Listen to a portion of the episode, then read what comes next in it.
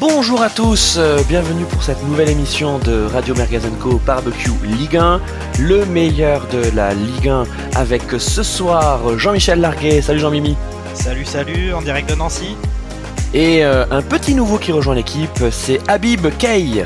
Mm, salut l'équipe, salut Jean-Michel, salut Christophe. Euh, Habib, il me semble que tu es en direct d'Agen, tu confirmes? D'Agen, dans l'arrière-pays bordelais. Euh, dans le sud-ouest, euh, près de mes racines. bon, parfait. Écoutez, je suis ravi de, vous retrouver ce soir et nos nombreux auditeurs également, parce qu'il s'est passé beaucoup de choses cette semaine. Donc, il y a eu deux journées de Ligue 1, il y a eu la, septième journée et la huitième journée que nous allons traiter au cours de la même émission, euh, puisque les dynamiques de club entre ces deux journées se sont considérablement inversées. Donc, je vous propose qu'on parle d'abord d'un club qui nous a beaucoup surpris euh, sur ces deux journées. Il s'agit de Monaco. Euh, Monaco, on, les a vite enterrés et, on était assez inquiets pour eux, il faut dire, malgré la, qualité de leur équipe. Hein. ils n'ont pas fait des, mauvais matchs. malgré tout, ils ont fait un beau 3-1 contre Nice, une belle victoire avec un, un Golovin en feu. Et ensuite ils sont allés euh, gagner. ils sont allés gagner ensuite euh, contre Brest, toujours à la maison 4-1 euh, au bout d'un, au terme d'un match maîtrisé et d'un Slimani incroyable. Habib, pour ton, pour ton premier commentaire, qu'est-ce qu'on peut dire de, sur sur Monaco là, sur ces, ces deux victoires probantes? Alors moi déjà, je, vais dire que je suis content pour Monaco parce que je pense quand même que leur début de saison reflétait pas forcément ni la qualité de leur jeu, ni évidemment la qualité de leur effectif. Premier match quand même contre contre l'OL, hein, la première journée. Euh, deux belles victoires, hein, je veux dire, euh, les résultats parlent pour eux. 3-1 euh, dans le derby euh, contre les Niçois, 4-1 euh, ce week-end. moi, je suis, je suis content pour Monaco et j'espère que qu'ils vont continuer à développer à développer le jeu offensif qu'on a vu ces, ces, deux dernières journées avec un, un Slimani qui marche sur l'eau. On peut pas dire le contraire. Jean-Mimi, euh, tu faisais partie de ceux qui étaient, à juste titre, hein, euh, inquiets pour euh, pour Monaco suite à un, début de saison catastrophique. Qu'est-ce que ça, t'inspire là ces, ces deux matchs réussis? Alors pour moi, alors j'ai regardé le premier match Monaco-Nice avec avec attention, et puis en regardant le match, j'étais, je continuais à être très inquiet parce que au final, je trouvais que Monaco au niveau du jeu, ils étaient très, ça marchait pas bien. Et puis en fait, c'est avec les grosses individualités qu'ils ont qu'ils ont réussi à faire la différence. On a parlé de Slimani, mais même euh, Golovin sur le match contre Nice, il a été exceptionnel. Même euh, Ben Yedder, il commence à enquiller les buts. Et je trouvais que par exemple Fabregas, il était complètement hors de forme. Il pas du tout dans le coup. Et pourtant, avec des gars comme Bakayoko, Slimani, Ben Yedder, Golovin, ils, ils, ont vraiment, ils font vraiment la différence. Ils, en fait, ils ont même pas besoin, même pas besoin d'avoir un, un, jeu d'équipe bien rodé. C'est ces gars-là qui vraiment euh, prennent leurs responsabilités, font des bonnes passes, marquent des buts. Et euh, tout comme euh, contre Brest, Gelson Martins, il a été, il a été super. On a vu un Slimani vraiment, vraiment ouf. franchement, avec ces joueurs-là, avec le niveau qu'ils arrivent à, à, à montrer maintenant, euh, il y a bon espoir que Monaco fasse de belles choses et puis même euh, s'ils arrivent à, vraiment se mettre à faire des passes et à trouver un lien d'équipe, un état d'esprit vraiment volontaire maintenant qu'ils sont remis en selle, euh, je pense qu'ils vont remonter au classement. Oui. Alors, bah, t'en parlais là des, recrues, Jean-Michel. Euh, un, joueur de l'ombre, là, un travailleur de l'ombre qui fait beaucoup de bien à Monaco. Euh, tu l'as cité, c'est Bakayoko. Euh, quel monstre hein On, l'avait oublié. Il est allé se perdre un peu en Angleterre. Et ensuite, il, a fait une demi-saison plutôt bonne hein, au, Milan l'an dernier, donc en, en, Italie. Mais il y avait des problèmes extrasportifs. On ne sait pas trop ce qui s'est passé. Et là, il revient et, et euh, il se remet sur le sur le devant de la scène. Enfin, en tout cas, on, le retrouve dans, ses qualités de percussion, euh, aussi un, bon passeur. Hein. Euh, on oublie que c'est c'est pas uniquement un, un démolisseur d'attaque, mais c'est aussi un, maillon essentiel dans la construction du jeu. Et si Fabregas va mieux, c'est aussi parce qu'il a Bakayoko derrière. Qu'est-ce que t'en penses, Habib? C'est tout à fait vrai. Tout à fait vrai. Bakayoko dans son profil un petit peu euh, Abu Dhabi, euh, long compas, euh, super couverture de terrain et une vraie technique. il avait besoin de se relancer. Moi, c'est un joueur que, que j'aime beaucoup. Hein. Je, je, pensais qu'il allait continuer à exploser après le titre de Monaco et malheureusement Chelsea a pas été forcément la bonne destination pour lui. Mais je pense que dans ce milieu avec Fabregas et Golovin qu'ils ont reconduit quand même les deux fois contre Nice et Brest, euh, on, si Monaco arrive à trouver cet équilibre et, et à continuer à bien servir les deux bombes qu'ils ont devant, en la personne de messieurs Slimani et Ben Yedder qui, qui, qui enquillent les buts. Hein. Ils sont à 5, 5 pour Slimani euh, et, et, et 6, euh, 5 pour Ben Yedder et 4 pour Slimani. Euh, avec une défense qui, qui a relevé le, la tête quand même. Hein. Glick reste sur, sur des bons matchs, alors que, que euh, lui et son compère Emerson avaient quand même fait un début de saison catastrophique. Euh, on peut, moi, moi, je reste quand même optimiste pour Monaco euh, pour pour la suite de, de la saison. J'étais pas extrêmement inquiet, mais il fallait, ils ont, ils ont stoppé la mauvaise série au bon moment. Parfait. Euh, effectivement, donc euh, là, le prochain match de Monaco, c'est à l'extérieur contre Montpellier euh, et sans aucune transition. Donc, on va parler de Montpellier parce que Montpellier donc a connu, des hauts et des bas sur sur ses septième et huitième journées. D'abord une victoire contre Nîmes, une victoire étriquée 1-0 face à, face à des, à Nîmois que qu'on a vu batailleurs, hein, comme comme le Nîmes de début de saison. Hein. Et ensuite une défaite contre Strasbourg 1-0. Euh, et je vous avoue, moi je sais pas trop quoi penser de, Montpellier c'est une équipe que, j'aime bien. C'est c'est une équipe qui ressemble à son entraîneur, à Derzakarian.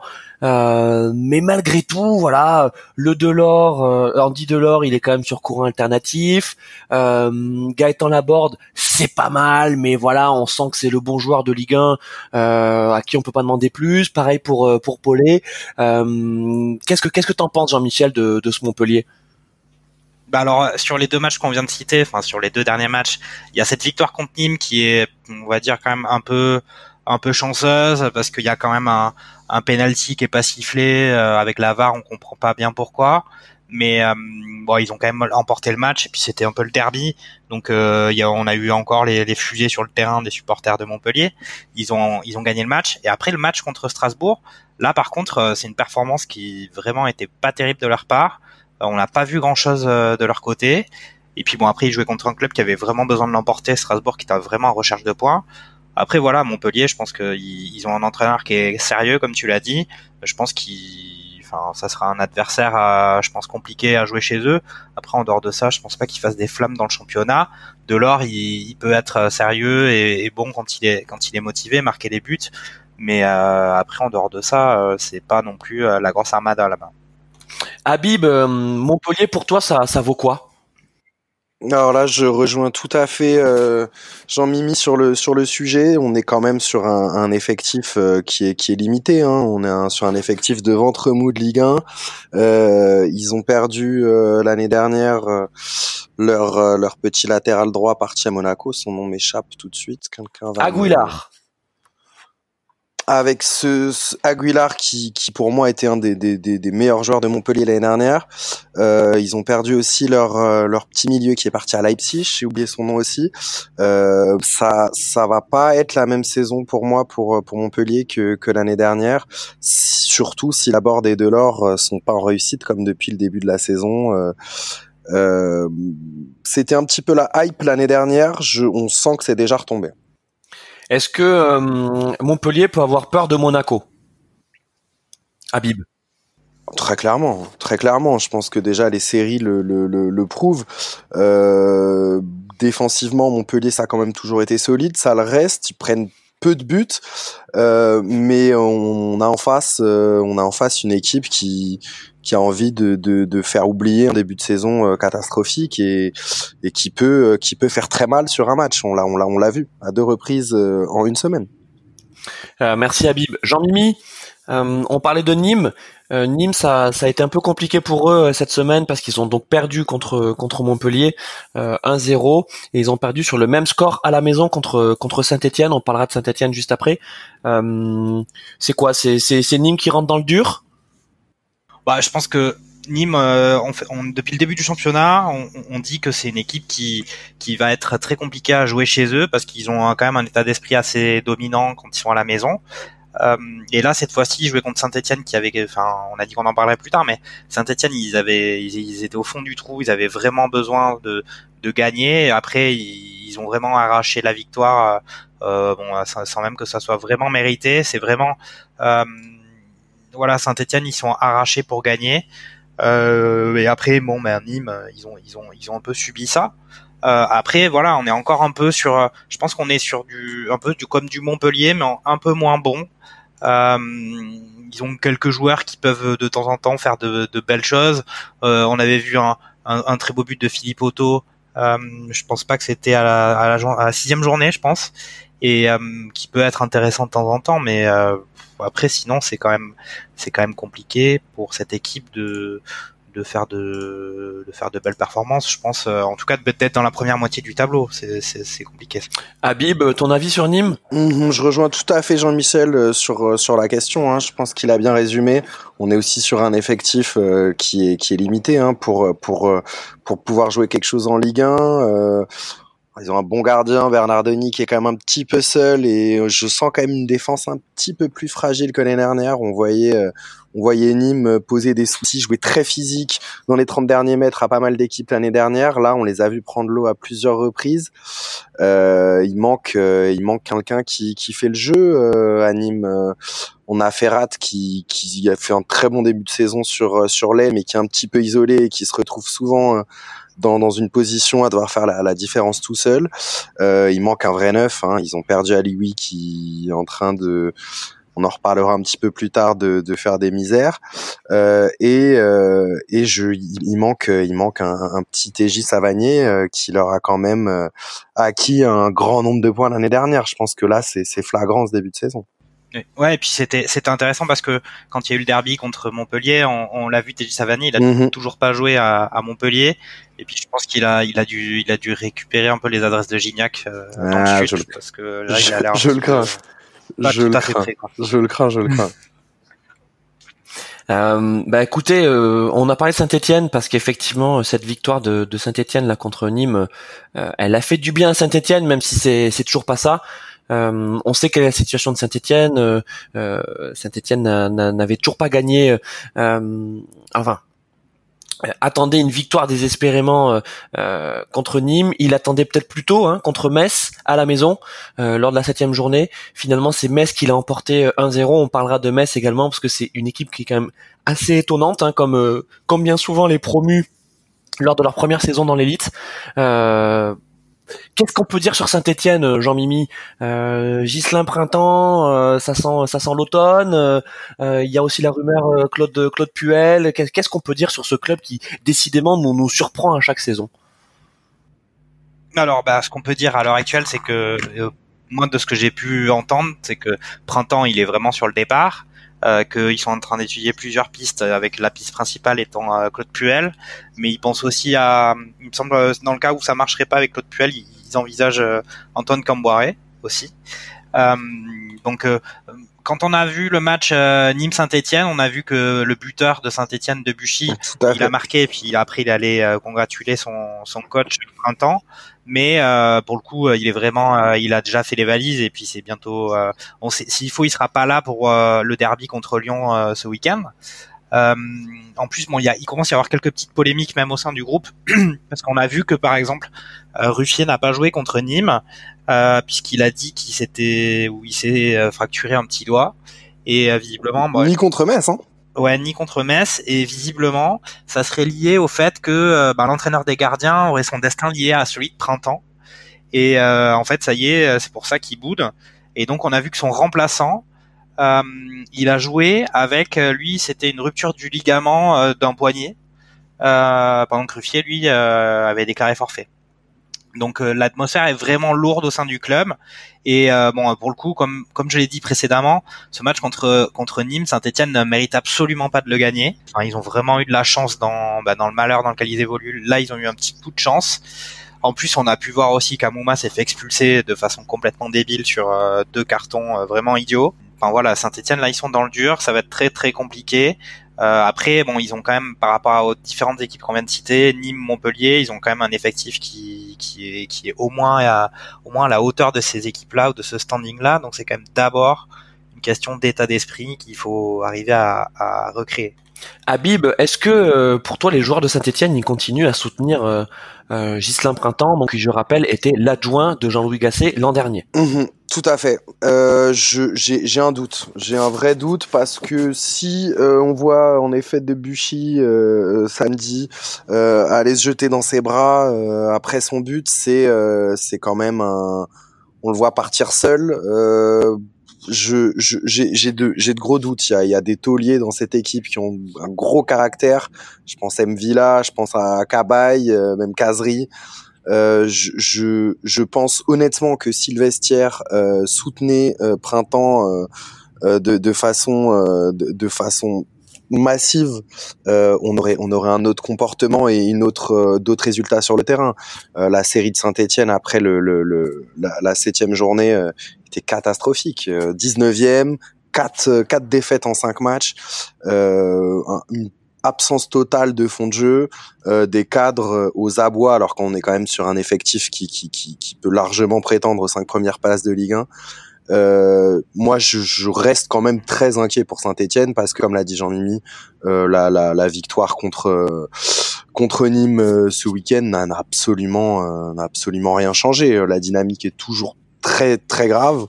Et, et quel est quel est l'avenir de printemps? Pour moi, ces valises sont prêtes, c'est inéluctable. Alors est-ce que est-ce que le problème c'est c'est vraiment printemps? Euh, Là, dans le cas du, de la victoire à Nîmes, euh, quand on est euh, stéphanois, euh, on peut mettre un cierge devant euh, Saint-Jessie Moulin parce que dans les cages, il a multiplié les arrêts. les Nîmois auraient mérité au moins le match nul parce qu'ils n'ont pas été mauvais, hein, ils ont juste été maladroits et il y a un problème de finition. Alors il y a un problème de finition et ils sont également tombés sur un, un gardien d'état de grâce. Et tu parlais à Bib de cadre. Euh, moi, il y en a un qui m'a bien plu, c'est Debuchy, parce que ok, c'est lui qui marque contre Nîmes, mais aussi tout au long du match, il a été présent. Alors, on sent que c'est pas le Debuchy euh, époque lilloise. Hein. On sent que euh, il manque un peu de jus et que deux trois fois ses interventions défensives, elles sont limite limite quoi. Hein. Ça sent le, le Franck Jurietti dernière saison euh, Girondin Bordeaux. Hein, Les connaisseurs savent de, C'est chaud, mais n'empêche, voilà. Non, c'est vrai. tu vois, tu vois ce que je veux dire. Mais je trouve que dans l'état d'esprit, il était là. Euh, par contre, en parlant des, des revenants là, des, des fantomas, euh, Cabaye, mhm. euh, Jean-Mimi, parle-moi de Cabaye parce que euh, là, franchement, euh, c'est un joueur de, de Ligue des Masters bronze quoi. Bon, enfin après, moi je moi j'ai pas trop envie de m'apesantir sur le cas de Cabaye parce que il y a quand même des gens qui sont là depuis quelques années à Saint-Etienne. Lui, il est arrivé cette année. Euh, après, comme tu l'as dit, il a pas, il a pas tout à fait 20 ans. Je crois qu'il il, doit avoir euh, moins de 33 ans, je pense. Et euh, il vient d'arriver. En plus, il sortait d'une saison, je sais même pas exactement d'où il venait, mais je pense qu'il était dans les Émirats ou quelque chose comme ça. Moi, ce qui, ce que je, ce que je trouve plus inquiétant du côté de de Saint-Étienne, c'est justement ce dont tu viens de, ce que tu viens d'évoquer, c'est justement les cadres qui sont censés faire partie un peu du fond de jeu de Saint-Etienne. Euh, les, les Perrins, moi, de ce que j'ai pu voir euh, de, ce, de ces deux matchs, ou même de, en particulier le match de Nîmes, c'est vraiment pas la l'assurance tout risque. C'est quand même le gars qui est censé tenir la défense. Euh, Amouma, il marque des buts, mais visiblement dans la tête, c'est pas lui. Il est un peu déboussolé, je pense, par la situation du club. Et puis après, on peut parler de caserie, de caserie et, et de bout de Ça veut dire que devant, euh, c'est très compliqué pour Saint-Etienne. Ils, ils, sont sont un peu amorphes et dépassés physiquement. Donc euh, oui, on peut dire qu'il y a la faute de printemps, on peut dire qu'ils ont euh, l'enchaînement des défaites, ça pèse sur le moral, mais il y a peut-être aussi un problème de, de préparation pour euh, pour certains joueurs offensifs comme Kazri et Boudbouz qui font que ben, de toute façon quand on marque pas de but, on gagne pas de match. Alors Habib, en parlant des joueurs offensifs, on faut qu'on parle de Kazri. Kazri, c'est un joueur qu'on aime bien, c'est un joueur généreux, mais en fait, il est cramé de la canne. C'est ça l'histoire? Je, je, pense pas qu'il soit euh, cramé uniquement de la canne, mais à mon avis de toute sa saison dernière qui est quand même euh, énorme. Euh, je Casery c'est pareil, hein, il a il a plus 20 ans. Euh, je, moi je vois un Casery euh, complètement rincé. Hein. Je pense pas que je sois le seul à le voir. Euh, et, et, et, malheureusement il se retrouve dans un dans une attaque stéphanoise qui se cherche énormément on a la petite pépite euh, Saliba là qui, a été euh, vendue puis prêtée immédiatement euh, par Arsenal qui qui trouve pas sa place. Euh, des systèmes et des compositions d'attaque complètement différents entre les Nordins, les Amouma, les Beric. On voit Kazri en 9, on voit Kazri en 10. Euh, on est quand même euh, sur euh, sur une situation inquiétante. Hein. Euh, donc c'est vrai que tu as, dit qu'il y avait des, des, joueurs comme comme comme Debuchy qui qui relevaient quand même la tête et qui pouvaient arriver à, inverser un petit peu la tendance, mais on est quand même sur un effectif. je vois leur dernière composition de la dernière journée il y a, y, a, y a plus de il y a, y a 1000 matchs en Ligue 1 quoi c'est c'est énorme on a on a des joueurs on a des tauliers du championnat dans cette équipe et qui montrent une faiblesse de caractère et une faiblesse dans le jeu qui est, qui est très très inquiétante pour la suite bah écoutez, euh, on est assez d'accord sur Saint-Etienne. On espère qu'ils vont relever la tête, hein, parce que c'est un, un club qu'on qu'on apprécie et on a bien, on les aime bien. C'est ça, hein, Jean-Mimi. Euh, toi, en, en tant qu'ancien Stéphanois, euh, c'est forcément le cœur qui parle. Mais bien sûr. Bah, le cœur va parler surtout euh, ce week-end et puis on va voir ce que ça va donner. Ouais, euh, un vrai test. On va voir contre ah, exactement. Écoute, tu, tu, tu me fais la transition euh, idéale parce que bon, si à Saint-Étienne ça va pas du tout, bah c'est pas c'est pas reluisant non plus du côté de, de Lyon. Lyon donc qui avait perdu contre le PSG de manière assez injuste, on peut le dire, donc lors de la sixième journée. Ils auraient pu avoir un match nul. Voilà, ils auraient pu avoir un match nul. Neymar est sorti de sa boîte et en fait, je sais pas vous, hein, mais moi j'ai l'impression que cette défaite euh, face au PSG, euh, ça a été le, la confirmation que en fait Lyon n'avait pas changé et, et que et que les, les, traumatismes alors je sais pas si c'est des traumatismes psychologiques mais en tout cas il y a, y a ces traumatismes là de la saison dernière mais aussi des saisons d'avant et et, que c'était pas lié à Genesio, mais c'est lié vraiment à ce groupe-là, à ces joueurs-là, à ce qu'ils ont, à ce qu'ils vivent ensemble. Euh, bah ça s'est confirmé avec euh, ce, ce, match nul très fade contre Brest, euh, et ensuite, euh, je me souviens plus de, de, de, du score. La défaite, oui, pardon, la défaite euh, contre contre Nantes. Euh, Habib, qu'est-ce qu'on peut dire de Lyon là? Qu'est-ce qui se passe à Lyon? C'est euh, c'est pour moi quand même la plus grosse énigme euh, de, de, de ce début de championnat. Qu'est-ce qui se passe euh, à Lyon alors que on se rappelle qu'il commence le mois d'août en atomisant Monaco et Angers, qui caracole en tête de la Ligue 1 avec une différence de but qui, qui, qui aurait pu être celle du, du PSG au bout de 10 journées. derrière un trou noir total. Euh, des contre-performances à la chaîne, un premier match en Ligue des Champions décevant, euh, là, ce, ce, premier, euh, ce premier nul à Brest, euh, ils mènent quand même deux fois au score. Euh, ils prennent des buts extrêmement évitables avec une passivité dans la défense qu'on qu'on connaissait pas forcément à Lyon, en tout cas l'année dernière. Euh, et puis cette, cette défaite à domicile contre Nantes qui là euh, les enfonce réellement dans la crise. Euh, on l'a vu ces dernières heures, ces derniers jours et ces dernières heures avec des prises de parole de Jean-Michel Aulas qui étaient quand même plutôt discrètes depuis le début de l'année, contrairement à ce qu'on a pu connaître de lui. Euh, Juninho obligé de sortir de sa boîte, de, de, de prendre un peu plus de, de, de place et, et, un silence quand même assourdissant du côté de, de Silvino qui, qui, qui s'il a fait illusion pendant les deux premières journées de, de, de Ligue 1, euh, ne propose absolument aucun plan de jeu. C'est, c'est effarant de voir cette qualité technique euh, dans, dans l'effectif lyonnais euh, et voir des joueurs comme, comme Oussem Aouar, transparents, passer au travers de, de 3, 4, 5 matchs d'affilée. Euh, un Memphis euh, qui même plus sur courant alternatif, là, c'est courant d'air. Euh, qu'est-ce qui se passe à Lyon? Je je me pose la question aussi. Je manque de, de réponses. Mais c'est inquiétant. Euh, Jean-Mimi, euh, ouais, Jean-Mimi pour euh, pour rester sur Lyon. Euh, donc Habib nous parle de, de Silvino, de Juninho et aussi d'Olas, hein, parce que Olas avait dit que il prendrait du un peu de recul hein, avec l'arrivée de Juninho en tant que directeur sportif. hop hop hop. Euh, pour éteindre l'incendie, qui sait que qui sait qu'on appelle c'est c'est l'ami c'est l'ami Olas? Et on a senti que la belle com de cet été autour du duo du duo Juninho, la légende qui revient, euh, Silvino, le, le, le, technicien habile, le, le, renard, tout ça, on a l'impression que c'est en train de, de complètement euh, voler en éclats face à la réalité du terrain, celle que Habib vient nous décrire, et que ben on n'est plus trop sûr que Silvino c'est euh, c'est le renard rusé qu'on nous a vendu, et que Juninho ait les épaules pour être le vrai patron euh, de l'OL. Qu'est-ce que t'en penses, mon Jean Mimi alors, moi, je vais commencer par le terrain parce que tu as commencé à, par dire que le match contre le PSG, euh, Lyon, euh, ils, auraient, ils auraient pu avoir le match nul, certes, c'est vrai, sans Neymar. Mais euh, ce qui a un peu étonné, c'est qu'ils étaient en fait ils jouaient à domicile, ils étaient vraiment là pour ne chercher que le match nul. C'est-à-dire qu'ils ont eu absolument aucune velléité offensive pendant tout le match. Et au final, bon, ils ont pris un but par Neymar, qui est un joueur quand même euh, exceptionnel et qui et qui a fait de la différence en fin de match. Et c'est à partir de ce moment-là qu'il a commencé à y avoir de sérieuses questions sur euh, le projet de Silvino, parce que il y a quand même eu pas mal de supporters qui ont été déçus de ce manque d'ambition. Euh, même en jouant le PSG à la maison, c'est quand même pas normal que Lyon il soit aussi inoffensif.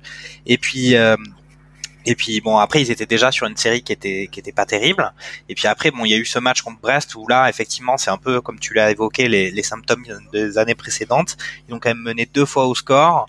Euh, et là, c'est pareil. Enfin, moi, quand je regarde ce qui a été fait au niveau du coaching, euh, quand euh, bah, le match, euh, il y, a, y a Dembélé qui a été remplacé par euh, par 2P, donc il a quand même sorti au final un joueur, un attaquant par remplacé par 2P, par un autre attaquant. Et qu'il avait déjà il marqué. Aurait pu, il aurait pu laisser Dembélé sur le terrain, sachant que c'est quand même un mec qui enquille les buts, et puis sortir quelqu'un d'autre, et qu'il avait déjà marqué en plus. Donc là, déjà, bon, moi, quand je vois ça, je trouve ça un peu bizarre. C'était déjà frileux de sa part. Et puis après, bon ben euh, effectivement, après quand euh, souvent, ben, que ça soit dans le foot ou dans beaucoup de domaines euh, de la vie, quand on commence à avoir un peu la tête dans le sac, c'est difficile d'inverser la tendance. Et là, contre Nantes, bon ben ils ont eu quand même pas de chance de tomber sur un gardien qui a sorti un peu, ben, je sais pas, peut-être le match de sa carrière. Et, et au final, bon, ils auraient mérité de l'emporter mais au final ils ont perdu 1-0 avec un but un peu abracadabantesque, un CSC de, de Marsal. Mais euh, clairement, euh, il n'y aurait pas eu un gardien extraordinaire sur ce match. Ils auraient, gagné. Après, ça aurait pas été une grande victoire, mais ça, les aurait peut-être mis en selle. Après, tu as parlé de la communication, mais là, effectivement, ils sont sur euh, une séquence qui est vraiment catastrophique. Euh, avant ce match, ils avaient marqué que 3 points sur les sur cinq dernières journées. Avec ça, ça leur faisait, je crois, 6 matchs sans victoire, toutes compétitions confondues. Donc là, effectivement, Silvino, le problème, c'est qu'il a jamais exercé en tant que coach principal dans aucune des équipes. Et là, avec une série pareille, effectivement, bah, peut-être que lui, il est en panique aussi, et il sait pas trop comment gérer ces situations-là. Et Juninho, directeur sportif, euh, moi, pour moi, c'est normal que ça soit qui prenne la parole parce que euh, là, il sait plus quoi dire, il sait plus quoi faire, euh, ou en tout cas, on voit pas qu'il tente de nouvelles choses sur le terrain. Mhm. Et, et, la réponse de Juninho, c'était vraiment très bizarre. Moi, j'ai absolument pas compris ce qu'il voulait dire. Euh, à part le fait de dire que euh, bah il allait peut-être voir avec le, le grand patron qu'elle est décidée pour lui. Enfin, je sais pas. Comme il avait, il était jamais intervenu euh, jusque là, et là il intervient pour dire qu'il sait pas, qu'il sait pas quoi faire. Donc c'est un peu bizarre. Moi j'ai pas compris. Alors Habib, il y, a, y a une rumeur hein, euh, autour du départ de Fekir. Euh, on s'était tous étonnés euh, lorsqu'on parlait du mercato du, du départ de Fekir déjà au Betis Séville et puis pour aussi peu d'argent hein, vu, le, vu le talent du joueur. Je vous rappelle que un an avant, il était censé partir pour 60 millions à Liverpool. La, la, rumeur, c'est que c'est que Fekir avait avait une influence négative en fait sur le vestiaire et que c'était un un, un, faux leader. Vous voyez que euh, que c'était pas un, leader de travail, que c'était pas un leader d'abnégation euh, et qu'il n'était pas forcément sur la même phase que que Genesio ou en tout cas que que le staff. Euh, et que son départ aurait permis voilà de d'épurer un peu le l'ambiance le, au sein du vestiaire euh, et euh, de n'avoir comme forte tête finalement que que Memphis de paille qui qui en fait sa sauce dans son coin mais qui est plus facile à gérer car car isolé. Qu'est-ce que t'en penses de cette ambiance de vestiaire à, à Lyon, à Bib.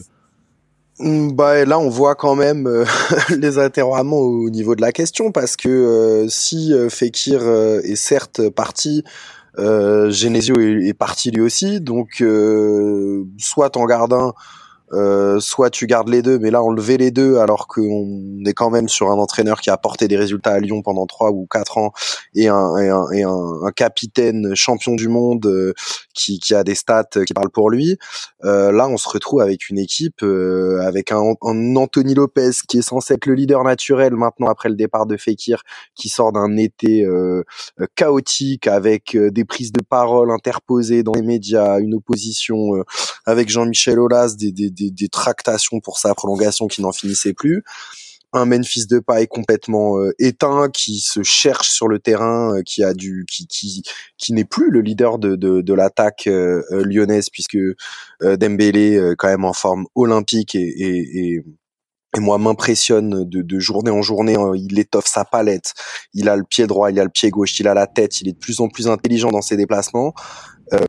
Là, ouais, on, cherche un pilote dans l'avion à Lyon, en dehors du terrain, mais aussi sur le terrain.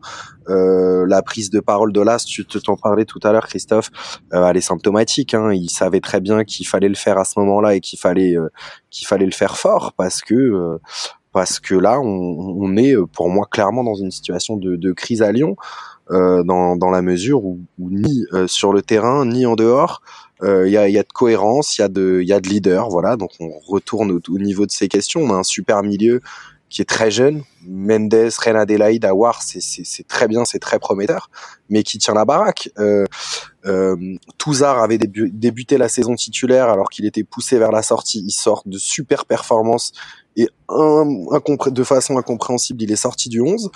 Et euh, voilà, il y a, y, a, y a, vraiment, euh, il y a vraiment des grosses questions euh, en suspens autour de autour de l'OL. Hein. Euh, Jean-Mimi, pour le derby, donc Saint-Étienne-Lyon, tu mets, tu mets une pièce sur sur quel malade? Bah moi je mets une pièce sur Lyon quand même. Mais après ça c'est mon petit parce que je pense que clairement sur le terrain du côté de Lyon il y a, y a quand même dans tous les cas, ils ont un, minima Dembélé qui fait des grosses performances, qui est vraiment très bon depuis le début de la saison. Après, je, te, je trouve qu'il y a un peu Habib est un peu sévère avec euh, avec Depay parce que euh, enfin avec Memphis parce que déjà l'année dernière il était comme ça euh, le mec il doit être un peu schizophrène je sais pas comment ça se passe il est capable d'être exceptionnel euh, pendant une deux semaines et puis après je pense qu'il y a soit il, soit il s'en va il y a une trêve internationale soit il part je sais pas faire la fête à Ibiza et puis après il rentre il est plus du tout là c'est comme s'il était absent et là, c'est pareil euh, parce qu'il a fait des très bonnes performances avec Lyon. Il allé jouer euh, sous le maillot des Pays-Bas, il était exceptionnel. Et puis là, d'un coup, ça, ça s'est éteint. Et l'année dernière, c'était pareil. Alors après, ce qui rajoute à la difficulté, c'est qu'à la fin de l'année dernière, il a quand même expliqué que lui, il voulait se barrer dans un top club européen. il y a personne, personne a voulu. Euh, enfin, en tout cas, il n'y a pas eu d'offre qui, euh, personne n'a branché. Euh, peut-être que c'est Jean-Michel qui, qui, leur a dit qu'il fallait, il fallait mettre plus d'argent. Peut-être qu'il lui a demandé 250 millions. Mais euh, après, voilà, ce qui je pense que ce qui est vrai, c'est que euh, je, je connaissais pas cette rumeur sur Fekir et son influence négative dans le vestiaire, mais il y avait déjà euh, se, se poser la, déjà l'année dernière la question sur le, le fait des leaders sur le terrain, des mecs qui voilà qui serrent les boulons, euh, des, des Ramos, des Gattuso qui vont euh, qui vont obliger les mecs à être sérieux et à se bouger. Et là, effectivement, ben, avec le recrutement qu'ils ont fait, effectivement, c'est intéressant. un, Reine Adélaïde, c'est vraiment très bien.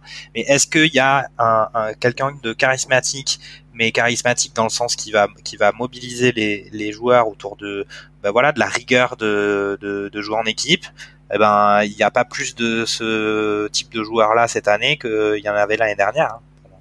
Hein. Hum. Euh, très bien. Écoutez, on va parler d'un autre club euh, pour lequel ça va ça va pas très bien.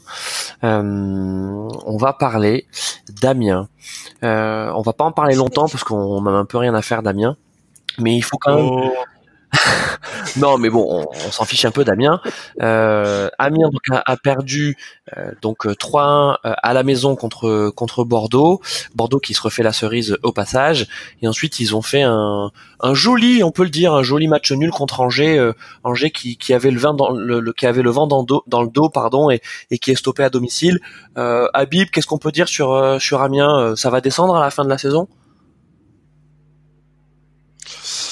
Il y a un risque, il y a un risque. On le voit déjà avec euh, avec un début de championnat où les équipes se tiennent euh, en un tout petit nombre de points. Évidemment que que Camien euh, va va jouer va jouer le maintien jusque jusque dans les dernières journées. Hein. Moi, j'ai pu voir le match contre contre les Girondins. bon, je, je, me rappelle encore me dire à moi-même, mais mais mais putain, il y a personne en face, quoi ils mettent un but euh, évitable sur euh, sur une certaine passivité de la défense girondine. On en reparlera sûrement un peu plus tard. Euh, oui, oui, Amiens, euh, en termes d'effectifs, en termes de fond de jeu euh, et en termes de perspective pour la suite, c'est inquiétant. J'ai l'impression de de me répéter un petit peu et d'être assez sévère dans mon discours depuis le début de l'émission, mais mais c'est vrai que là on a on a commencé par les les clubs de Liga qui sont dans le dur c'est sûr. Jean-Mimi, un mot sur, sur Amiens? Bah, Amiens, ils ont quand même au moins une qualité, c'est, je pense, leur gardien quand même, qui, qui pour l'instant, est plutôt pas mal. C'est aussi lui qui fait que sur ce match contre Angers, ils ont pu obtenir le match nul, parce que pour le coup, Angers, euh, qui fait des très bonnes performances depuis le début de la saison, il méritait la victoire. Euh, mais euh, Gertner, il a, il leur a vraiment sauvé la mise à Amiens.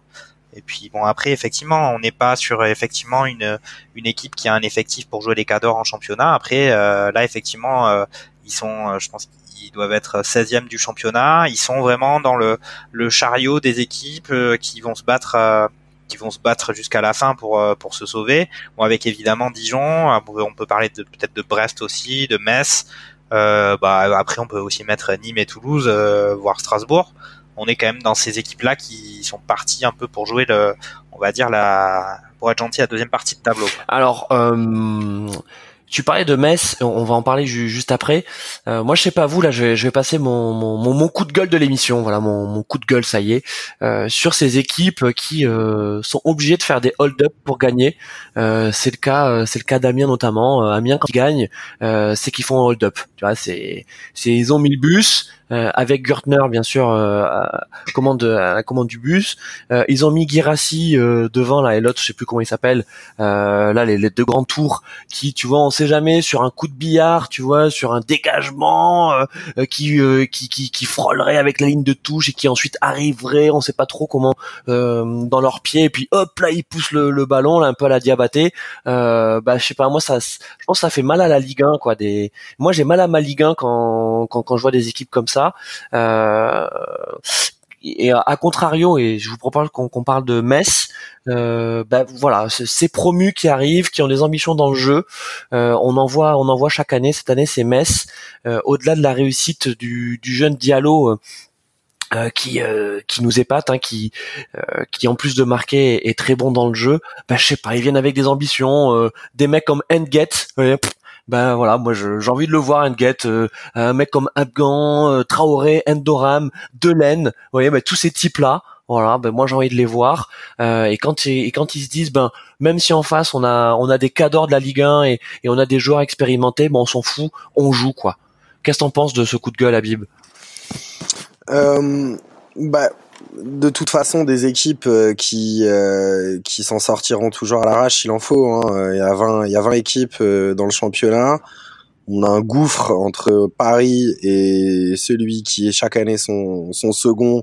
Puis entre les 3-4, Lyon, Marseille, ajoutons Rennes, Bordeaux, Lille évidemment. Euh, mais euh, bon, évidemment, euh, il y, a, y a des équipes qui pour qui c'est très très dur. Hein. On a on a des écarts de budget colossaux. On a des on a des effectifs qui, qui, qui, qui peuvent avoir deux à trois divisions d'écart entre certaines équipes. Mais autant sur sur le cas d'Amiens, je peux te rejoindre même si j'en profite quand même pour dire, euh, Gürtner sort euh, quand même un match contre Bordeaux absolument catastrophique. Euh, le premier but est pour lui avec un jeu au pied euh, plus que douteux. Il aurait pu être sanctionné déjà dix minutes avant. Le but d'Aloui autant est magnifique euh, samedi, autant je pense qu'il aurait quand même pu la sortir. C'était la petite parenthèse.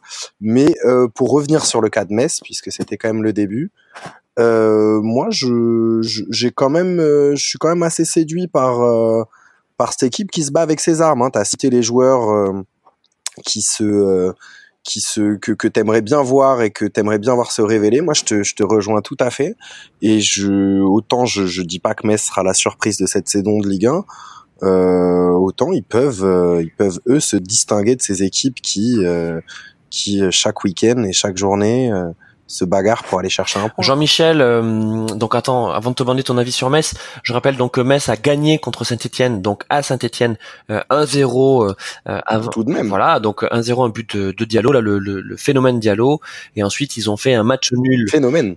contre donc à la maison contre Toulouse 2-2 pour un match qui qui était assez plaisant, avec notamment les trois derniers buts sur les dix dernières minutes, puisque Metz menait 2-1 euh, jusqu'à la 91e, un penalty de Nian. Euh, et euh, Koulouris, à la 96e, est venu égaliser. Qu'est-ce qu'on peut dire sur Metz? Jean-Mimi, pour toi, est-ce que tu es d'accord avec le fait que ça peut être la bonne surprise de la saison? Enfin, la bonne surprise, je veux dire, de la deuxième partie de, de tableau, hein, bien sûr. Après, enfin, moi, de ce que j'ai compris, c'est qu'au final, vous dites qu'il y a une philosophie de jeu euh, qui fait plaisir à voir quand on quand on voit euh, Metz euh, sur le terrain. Après, euh, je pense qu'il y a, il y a quand on sait qu'on on va pas jouer les, les, les têtes de championnat ou les cadors, il y a plusieurs solutions. Soit on se dit on va bétonner et puis on va on va essayer de prendre le moins de buts possible et puis marquer un but sur un accident contre les contre les, les bonnes équipes. Soit on va décider quand même d'essayer de faire du jeu mais ça, ça signifie pas mal de risques. Et au final, bon bah, est-ce que euh, à l'heure actuelle, il vaut mieux être euh, Metz ou bien, euh, je sais pas moi, un Reims? Bah, je pense qu'à l'heure actuelle, il vaut mieux être Reims. Donc après, peut-être qu'il y a un projet de jeu intéressant, peut-être que ça portera ses fruits, peut-être qu'effectivement, pour gagner des matchs, il faut savoir prendre des risques. Mais bon, après, il faut aussi avoir les moyens de ses ambitions. Hein. S'ils finissent par prendre même Guingamp de Gourcuff, ils ils ont pas fait quand même des flammes. Après, ils étaient sympas à voir jouer. C'est ça que je veux dire. Après, pour euh, euh, excuse-moi, juste pour parler du match entre Metz et Toulouse, je pense que c'était quand même, euh, bah, c'était assez marrant justement cette fin de match où il y a eu, beaucoup de buts dans les toutes dernières minutes, avec aussi un certain nombre de, de polémiques, avec un penalty sur une main incompréhensible d'un du, du défenseur toulousain. je me rappelle plus de me rappelle plus du nom, de Amiens, je crois, qui fait une main euh, très très bizarre sur un centre. Euh, après, visiblement, il y aurait eu un, corner non accordé à Metz qui se transforme en 6 mètres pour Toulouse et derrière, il marque le but euh, justement de l'égalisation de Kouroulis. Mais bon, après à retenir sur ce match, alors certes, c'était un match plaisant à regarder, mais moi, de ce que j'ai pu voir, le match nul est absolument pas immérité pour Toulouse. Au contraire, Toulouse aurait pu, Toulouse a fait plutôt un bon match et s'est procuré pas mal d'occasions, voire même plus que Metz. Donc euh, bon voilà, enfin Toulouse est pas non plus, c'est plutôt réputé aussi comme une équipe de Ligue 1 qui aime bien garer le bus derrière avec le chauffeur, euh, c'est pas le gardien mais c'est Casanova qui est le grand spécialiste du, du bétonnage. Donc euh, voilà. Euh, ouais, bah, écoute, ça, ça, tombe bien. En, parlant de Toulouse, donc Toulouse a, a perdu à domicile contre Angers. 2-0 et ensuite donc ils ont fait ce match nul à Metz contre Metz euh, en quelques mots, euh, qu'est-ce qu'on peut dire de Toulouse et notamment de cette recrue, euh, le grec Koulouris, qui en est déjà à son troisième but et qui est de plus en plus intéressant. pour le plus grand plaisir de Bob Landers, qui aurait adoré, j'imagine, de nous parler de Koulouris. Habib. Mm Ouais, un profil, un profil sympa. J'ai envie de dire un profil assez typique du, du, du championnat de France genre assez complet, mais qui m'a marqué des buts intéressant surtout dans, dans son intelligence. Euh, moi, je l'ai trouvé assez intéressant dans son placement euh, sur le terrain. J'ai pas eu l'occasion de voir beaucoup Toulouse cette année, mais euh, mais voilà, on est aussi sur une équipe qui se bat avec euh, avec ses avec ses moyens. Euh, il y a quand même une certaine continuité dans dans l'effectif. voilà, il est peut-être encore un peu tôt pour pour tirer des conclusions, mais on garde un œil sur le TFC, ouais.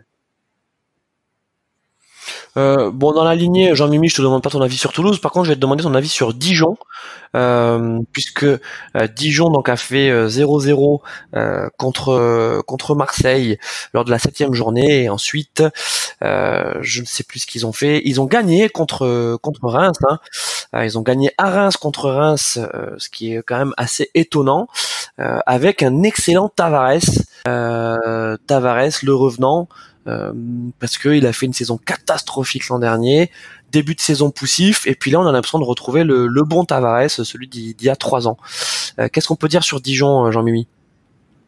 Bah, Ce qu'on peut dire, c'est que là, il, alors, ils avaient fait un match contre Marseille où justement ils ont aussi précipité, parce qu'on n'a pas parlé de Marseille, mais Marseille, c'était pas non plus très évident pour eux, d'autant qu'il y a eu ce match nul 0-0, vraiment sur un match où c'était un peu compliqué. Il y avait, il y avait pas eu grand chose à voir quand même dans ce match-là. Ils, avaient réussi à, tenir, obtenir le 0-0. Et puis après, ils sont partis à Reims en déplacement. Reims qui venait de battre le PSG. Et puis au final, ils l'ont emporté. Je pense que Reims n'était pas dans un bon jour. Et puis il y avait le contre-coup un peu de l'exploit. Ils ont peut-être dû fêter un petit peu trop ça au champagne. Euh, mais oui, effectivement, avec quelques joueurs, avec quelques joueurs comme Tavares, comme euh, euh, comme Ballet, je pense qu'il a fait une très bonne performance aussi. Ils ont marqué des, ils ont marqué des buts plutôt, plutôt sympas. Après voilà, enfin bon ils sont qu'est-ce qu'ils ont à perdre maintenant Ils sont dans une opération dès on est sur la huitième journée de championnat. Ils sont à peu près déjà dans une opération commando pour arriver à se sauver à peu près. Voilà, ils ont tenu un match contre un club qui était censé être un peu un, un concurrent euh, de la deuxième partie du tableau. Euh, ils ont quelques individualités qui peuvent faire la mhm. différence. Après, on est sur voilà, on est euh, dans ce qu'on a dit, dans des équipes où en l'état, on peut pas dire qu'ils peuvent viser autre chose que regarder avec comme horizon au maximum la dixième place. Sachant que Dijon, ils sont déjà avec la, la charrette qui est bien chargée de beaucoup de buts. Euh, bah écoute, merci Jean-Mimi. Euh, Habib, je, je, vais te relancer sur un, sur un autre club. On a parlé d'Angers, euh, Angers qui euh, qui fait un début de saison intéressant. Ils sont relativement solides. Euh, qu'est-ce que c'est pour toi? C'est une tendance euh, majeure de, de peut-être jusqu'à la trêve pour Angers? Ça va continuer à être une équipe solide ou est-ce que c'est un c'est un feu de paille? Euh, moi, je mettrais quand même Angers euh, dans le, le, le, peloton des, des équipes qui, qui souffriront euh, beaucoup moins. Hein. Je vois Angers autour de la dixième place, comme ces deux dernières années, comme depuis qu'ils sont remontés dans l'élite, avec un avec un Stéphane Moulin qui, qui, qui fait un, super boulot. C'est incontestable. Moi, j'adore ce j'adore ce mec. Franchement, il me il me renvoie l'image que que j'attends d'un d'un entraîneur de Ligue 1 français euh, avec euh, avec du caractère, avec des, des, avec un toujours un système super cohérent, euh, des bonnes pioches tous les ans. On se rappelle de son nom m'échappe, ce, ce, cet attaquant qui avait presque fini à 20 buts il y a, il y a deux ans avant de partir pour Villarreal, je crois. Est-ce que quelqu'un peut m'aider? Euh, non, personne peut m'aider. Je le retrouverai un petit peu plus tard. Euh, cette année, le Comment? Ah mais oui, bah, Toko, euh, Toko et Kambi, bien sûr. Toko et Kambi, bien entendu. Toko et Kambi, des petits paris comme ça. Le pari euh, Casimir Ninga, qui pour moi est un joueur qui a toujours été sous-coté depuis que j'ai commencé à le voir à Montpellier. Enfin, sous-coté et euh, blessé. Et alors, évidemment, évidemment. Mais le pari, qui prend le pari d'aller chercher Casimir Ninga à Caen euh, c'est Angers. Euh, Angers, c'était Nicolas Pepe qui en deux ans est parti Arsenal pour 70 millions. Euh, moi, Angers, c'est une équipe qui, qui, me plaît. En plus, moi, il se trouve que c'est la bête noire des, des Girondins. Donc c'est une équipe que pour qui j'ai pas toujours la sympathie la plus forte au moment où, où, on les rencontre, mais Angers c'est une équipe super cohérente et il est il était déjà très difficile d'aller gagner à Angers et maintenant ils se mettent à gagner à l'extérieur. À suivre, à suivre la belle histoire angevine. Hum. Tu parlais de, de l'attaquant euh, donc international marocain euh, euh, Ali Oui, donc qui a été recruté par par Angers. pour toi aussi, c'est une bonne recrue? Mm-hmm. Quel, quel, intérêt pour pour ce joueur-là de, de venir jouer à Angers, sachant qu'avant donc il était, si je me trompe pas, à Nîmes, hein, c'est ça? Tout à fait. C'est toujours moi qui qui ai la parole. Ouais, bien sûr. Vas-y, vas-y, Habib. C'est formidable. Euh, oui, oui, Alioui qui, euh, qui, qui, a eu vachement de mal à se trouver euh, dans cet effectif nîmois l'année dernière qui était quand même très chargé en neuf euh, et euh, dont seul Ripard est sorti est sorti euh, euh, euh, vainqueur et qui, qui, est resté titulaire cette année. Euh, Ali, oui, c'était c'était un pari et il nous a sorti quand même trois derniers matchs de, de haut standing avec des, des buts des buts magnifiques et une entente avec avec Ninga qui qui peut qui peut faire mal, qui peut faire mal. Donc moi je c'est c'est un joueur qui voilà c'est un joueur de c'est un attaquant de Ligue 1 euh, qui est qui est pas forcément limité, mais qui est pas forcément dominant sur le terrain. Mais on voit que quand il y a une bonne une bonne osmose euh, sur le sur le front de l'attaque, euh, euh bah il est rentré euh, il est rentré contre Toulouse et il en a mis deux. Bah exactement. Donc je rappelle je rappelle les résultats d'Angers. Donc Angers a gagné contre Toulouse 2-0 lors de la septième journée. Et ensuite, Angers a fait match nul à la maison contre Amiens, un partout. Euh, je vous propose de parler maintenant, avant d'arriver sur les, les, les, clubs qui nous intéressent le plus, euh, notamment le PSG et Marseille, de Reims, hein, puisque Reims a gagné euh, donc au parc lors de la septième journée 2-0. Euh, je ne sais pas si vous avez vu le match, mais c'était un match très plaisant. Euh, Reims a vraiment été impressionnant face à un, petit Paris, il faut le dire. Euh, Paris était pas dans un bon jour, c'est vrai, mais, euh, mais Reims était super bon. Et puis ensuite, la huitième journée, paf, la douche froide. Reims à domicile qui perd contre Dijon. Jean-Mimi, c'est quoi? C'est l'enflammade? C'est Reims qui, qui s'est enflammé et qui ensuite revient sur terre? Ouais, c'est c'est un peu ce que j'ai déjà dit euh, précédemment. C'est peut-être qu'ils ont eu le contre-coup de l'exploit. J'ai peut-être été un peu sévère avec eux, mais pour le coup, la, la, victoire au parc, elle était quand même assez méritée. Il faut quand même voir que euh, même avec leur défaite euh, contre Dijon, c'est encore la meilleure défense du championnat. Donc pour le coup, contre le PSG, ils avaient vraiment mérité leur victoire peut dire ça. Après contre Dijon, bah là comme on a dit, euh, effectivement, bah, là ils ont perdu contre le dernier championnat qui n'avait pas encore gagné, donc c'est un peu la, c'est un peu la, la lose. Bon leur gardien qui euh, depuis le début de la saison euh, a enchaîné des très belles performances sur ce sur ce cette journée-là, il n'a pas particulièrement été performant. En tout cas, c'est pas lui qui pour une fois leur a permis aussi d'avoir la meilleure défense du championnat puisqu'ils ont pris deux buts. Après, ils ont quand même, il me semble qu'ils ont ils ont quand même marqué un but, euh, un but collectif assez beau euh, sur ce match. Mais bon, après, voilà, enfin, je pense qu'ils sortaient d'un résultat euh, un peu une sorte d'anomalie contre le PSG avec vraiment une rigueur sur le terrain qui leur avait permis de, de museler un peu toutes les offensives du PSG. Et puis et puis après ils sont revenus à la maison. ils ont voilà douche de champagne, douche froide de champagne peut-être. Mmh, défaite contre le dernier quoi ça arrive. Ça, va donner quoi pour toi, Jean-Mimi euh, Reims à la fin de saison? C'est quoi? C'est un, c'est une première partie de tableau quand même? Ouais, non, moi je les vois plutôt dans la deuxième partie de tableau parce que euh, effectivement, euh, enfin là, comme on a dit, on a quand même parlé, on a déjà parlé de Monaco, on a parlé de Saint-Etienne, c'est des équipes qui, à mon avis, vont remonter, qui vont devenir de plus en plus difficiles à jouer. On a aussi évoqué des équipes comme bah, comme Amiens, comme Dijon, on a je sais, Brest, Metz.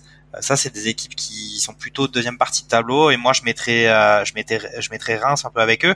Après, on est encore, euh, malgré tout, on est encore en début de championnat. on peut voir que Lyon, ils ont 9 points, Reims, ils en ont 11 et on parle du 9e et du 11e du championnat. Donc, il y a encore un peu de chemin avant de, avant de voir les écarts. Tout à fait. Ok. Habib, Habib, je ne vais pas t'interroger euh, euh, sur Reims, je vais te demander euh, rapidement de me, parler de Strasbourg. Strasbourg a perdu 2-0 contre Lille à Lille, on parlera de Lille juste après, et ensuite ils ont gagné 1-0 à faire un but d'ailleurs contre Montpellier. Qu'est-ce qu'on peut dire sur Strasbourg? Pareil, c'est deuxième partie de tableau je, je pense aussi, euh, comme pour euh, nos amis montpelliérains, que la hype euh, est quand même vite redescendue hein, du côté de, de la Méno. Hein, une super saison l'année dernière avec une belle victoire en Coupe de la Ligue. Quelques petits coups d'éclat contre le PSG et, un super public parce que moi je suis quand même impressionné de ce public strasbourgeois qui me fait très plaisir mais euh, là le petit nuage euh, autant ils ont quand même gardé euh, la grande majorité de, de, de leur effectif euh, avec quelques petits recrutements intelligents autant on voit quand même que leur effectif est pas est, est, pas est pas à même de jouer de jouer les premiers rôles hein. donc on l'a vu contre Lille si le, score de 2-0 est pas est, pas est pas cruel il y avait une, il y avait une classe d'écart quand même entre une équipe qui, qui joue l'Europe et, et le, le Racing euh, qui, qui va passer une saison un petit peu un petit peu plus compliquée. Donc euh, ils se sont rassurés quand même euh, ce week-end euh, contre une, une, toute petite équipe de Montpellier. Euh, c'est quand même un club à surveiller avant avant la trêve parce que parce que voilà il faudrait il faudrait que le le le, le, le Racing se, se rassure, je pense. Hum. Euh, Jean-Mimi, euh, je, j'enchaîne hein, avec euh, avec Brest. on reste sur le sur les bas de tableau. donc Brest qui a fait 2-2 à la maison contre Lyon, mais on a déjà parlé de, de Lyon. et puis Brest qui s'est fait atomiser par Monaco, donc à Monaco. les, c'était compliqué pour Brest là ces, ces deux journées. Brest, un, un sérieux candidat à la descente? Ouais, assez assez sérieux. Après compliqué, très compliqué sur les deux journées. Ils ont quand même affronté. Euh, bah, deux, deux grosses équipes quand même, puisqu'ils étaient contre Lyon, ils ont réussi à obtenir le match nul. Après, ils sont allés jouer à Monaco contre un Monaco qui était en, en, bah, en retour de, en retour de flamme. Donc euh, là, à l'heure actuelle, effectivement, de toute façon, ils sont, je pense, qu'ils sont dans les dernières places du championnat, donc ça va, c'est déjà compliqué pour eux. Là, ils sont, ils sortent sur deux matchs où ils ont pris un point sur six possibles, mais en jouant contre des équipes qui étaient censées jouer les cinq premières places. Je pense que sur ces deux derniers matchs, ils sont euh, clairement, un point sur euh, sur sur ces deux matchs, ça me semble à peu près cohérent par rapport au standing de cette équipe. devant chez eux c'est un peu compliqué avec Charbonnier qui, qui n'arrive toujours pas à, marquer. Après ils ont quand même réussi, ils ont quand même un bon état d'esprit, ce qui leur a permis de revenir au score contre contre Lyon à deux reprises. Après, bon, mais contre Monaco, ça en était trop avec euh, le, la performance de, de Slimani, par exemple, euh, c'est, ça en était trop pour eux. Ouais, Habib, euh, est-ce qu'on peut dire que, que la Ligue 1 c'est trop dur pour Charbonnier? Je, je suis de cette école. La Ligue 1 c'est trop dur pour Charbonnier. Je, je n'irai pas jusqu'à dire que que le football de haut niveau c'est trop dur pour Charbonnier, mais la Ligue 1 c'est trop dur pour Charbonnier. Oh. Qui l'a dans MPG dans... Est-ce qu'un de vous deux l'a dans MPG ça pourrait donner quelques. Bah malheureusement, je, je l'ai acheté, ouais. Mm. Mais j'étais le seul à enchérir de. euh, écoutez, on, on, va continuer en, en, ce bon vieux panic buy du dernier tour. Exactement. Euh, on va continuer pour euh, en parlant d'un club qui nous épate, euh, alors qui nous épate par ses scores et pas par son jeu. c'est étonnant d'ailleurs parce qu'on en entendait peut-être plus, en tout cas en, termes de jeu, de la part de Nantes, le Nantes version Christian Gourcuff. En tout cas, le Nantes de version Gourcuff, c'est un monstre froid de réalisme puisque il a, il est donc premier de Ligue 1 et il a gagné 1-0 contre Rennes à la septième journée et il a gagné sur le même score contre Lyon avec un Alban Lafont incroyable. Euh, donc déjà contre Rennes, il avait il avait arrêté un penalty. Il faut dire fort mal tiré par un Mamniang. Euh, et ensuite contre Lyon, c'est simple, il a absolument tout arrêté. Euh, Jean Mimi, qu'est-ce que c'est ce Nantes version Gourcuff? Est-ce que c'est euh, la comète de Halley ou est-ce que c'est le retour de Nantes au premier plan? Un peu compliqué de dire ça. Moi, ce que j'ai l'impression, c'est que Gourcuff, euh, tout le monde l'attend pour qu'il mette en place un jeu un peu léché. Alors, on va pas dire à la Nantes parce que c'est pas son jeu à lui, mais en tout cas un jeu porté sur euh, sur l'offensif qu'on a pu le voir quand il était à euh, notamment à Guingamp. Après, là, Nantes, pour moi, il a réussi à créer un état d'esprit qui fait qu'ils sont vraiment sérieux sur le terrain, fidèles à, leur schéma tactique et leur mise en place, où tous les joueurs sont un peu à l'unisson. Après, on peut aussi voir quand même cette série comme un peu, euh, excusez-moi, comme un peu un coup de chance. Euh, quand même parce que bon contre Lyon c'est complètement immérité leur victoire et ils ont eu un gardien qui a sorti une performance euh, 5 étoiles et qui leur a permis de, tenir ce match et puis après contre Rennes euh, Rennes euh, on en a pas encore parlé mais ils sont Rennes ils sont ils sont censés être très prometteurs. Et euh, et là ils ont eu ils ont gagné 1-0 euh, que dire sur euh, sur cette performance contre contre Rennes? Bon, Rennes a été très déçu du résultat, mais euh, je pense que pour le coup, ces deux victoires-là sont un peu imméritées et sont surtout dues à un état d'esprit que Gourcuff a réussi à établir à Nantes. Euh, Habib, tu, tu nous parles un peu de Rennes. Euh, on les attendait cette saison. ils ont fait un recrutement plutôt assez malin. Qu'est-ce qui se passe là? Ils reviennent dans la normalité, c'est-à-dire celle d'être un club moyen de Ligue 1 dont tout le monde se fout à peu près? Euh, non, je dirais pas ça. Alors le, le recrutement euh, est très, était très intelligent pour moi. Euh, lâcher à thème était aussi une chose judicieuse. Euh, je pense que j'aurais pas besoin de m'apesantir là-dessus. Euh, il y a eu une, une ultra hype qui a duré 7 jours avec notre ami Kamavinga qui s'est quand même qui est quand même complètement redevenu dans, dans, dans, dans la normale pour un joueur de, de 16 ans, au-delà du fait qu'il faudra compter avec lui à l'avenir, il n'y a aucun souci là-dessus.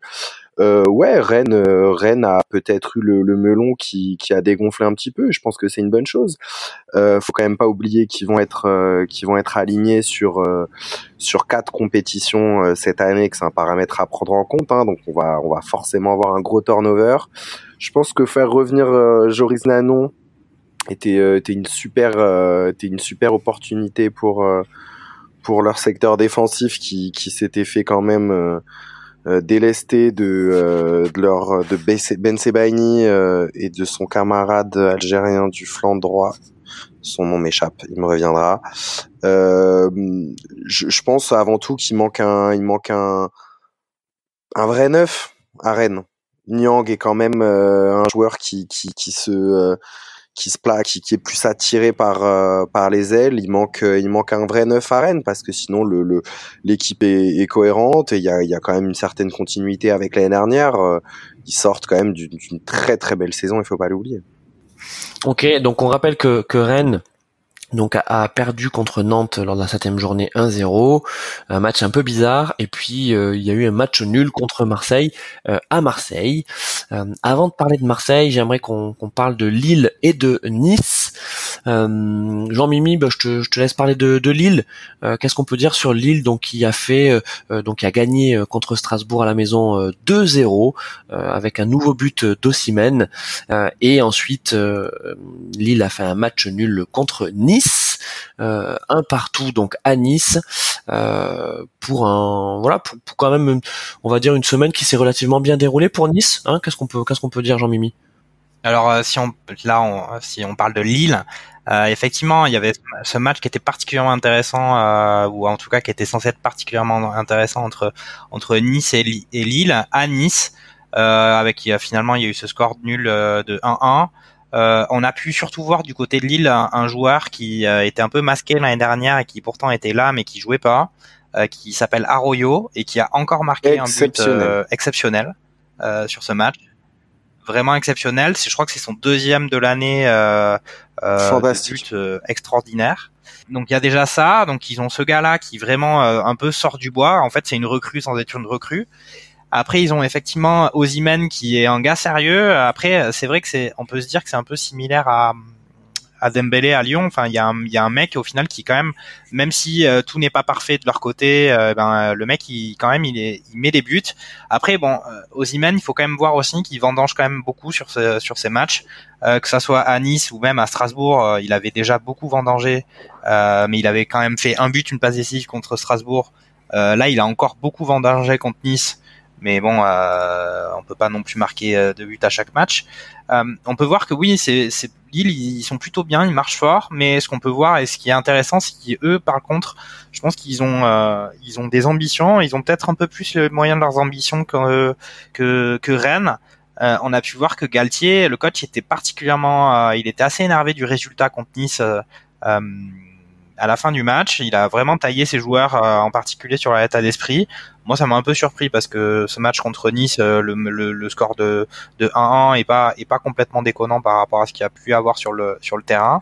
Après, peut-être qu'il voulait chauffer ses joueurs euh, dans l'optique du match de Ligue des Champions qui arrive et qui va être compliqué. Mais bon, enfin voilà, Lille, Lille, l'année dernière ils avaient sorti une super saison un peu venue de nulle part et avec un grand joueur Pépé qui est parti.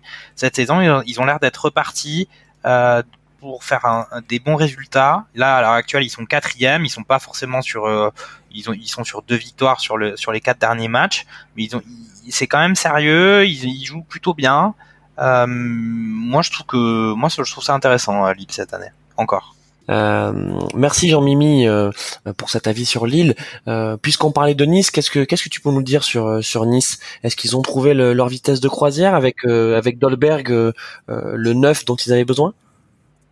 Alors, ils ont effectivement, tu parles de Dolberg, pour l'instant c'est très intéressant les prestations qu'il fait. Il a, encore marqué un but qui est vraiment un très beau but d'attaquant. Euh, bon, certes, il y a eu les petits problèmes de, de montre dans le vestiaire, mais les pendules à l'heure. Visiblement, c'est rentré dans l'ordre parce que ils ont, ils ont, ils ont plus ou moins transféré le voleur à, à Paris. Ils ont remis les pendules à l'heure et le, le voleur est, est, parti à Paris euh, avec euh, dans le club de, de Jérôme Ménès en, en Ligue 2. Euh, alors moi, Nice, euh, je trouve que effectivement c'est intéressant et ce que fait Patrick Vieira euh, depuis qu'il est arrivé, euh, c'est vraiment chouette. Surtout, euh, on l'a dit plusieurs fois que avec un début de saison compliqué, il avait quand même réussi à obtenir de ses gars des belles performances sur le terrain. Mais on a pu voir ça contre contre Monaco. C'est aussi une équipe où il y a beaucoup de jeunes. Euh, moi, j'ai trouvé contre Monaco, il s'était un peu effondré et en fait, ils avaient quand même donné beaucoup de ballons, euh, beaucoup de bâtons pour se faire battre à Monaco.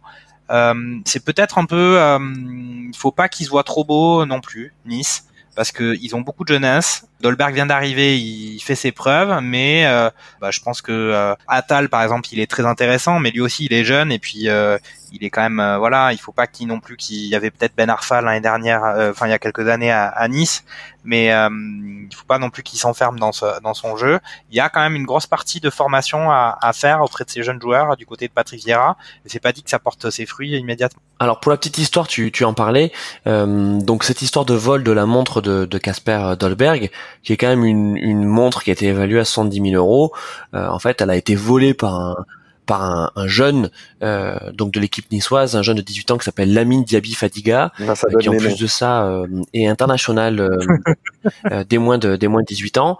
Et en fait, il a reconnu, ouais, il a reconnu auprès des dirigeants euh, donc avoir volé la montre euh, et euh, l'OGC Nice a résilié son contrat.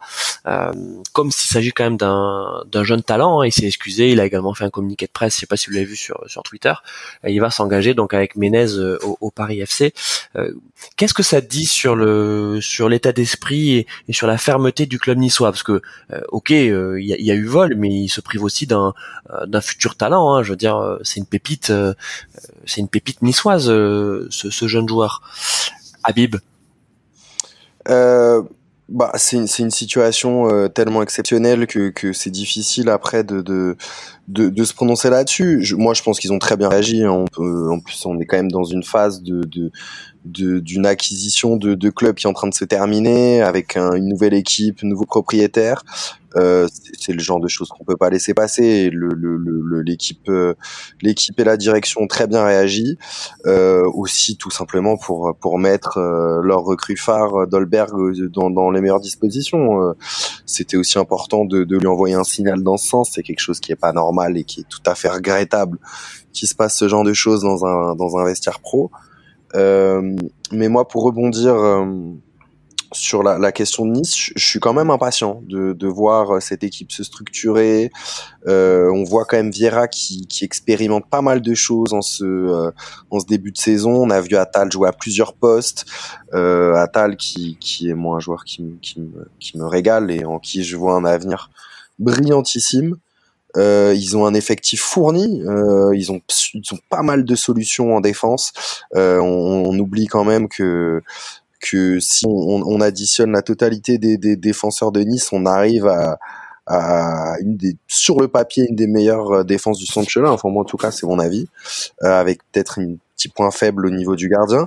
Euh, mais euh, voilà, il y a, y a Ounas devant qui va euh, avoir de plus en plus de temps de jeu, euh, un Casper Dolberg qui trouve ses marques et qui, qui là, j'attends de voir au top. Je, je pense qu'il faudra compter clairement sur Nice à partir de, du mois de janvier. Euh, une fois que tout ça sera bien structuré, c'est évident.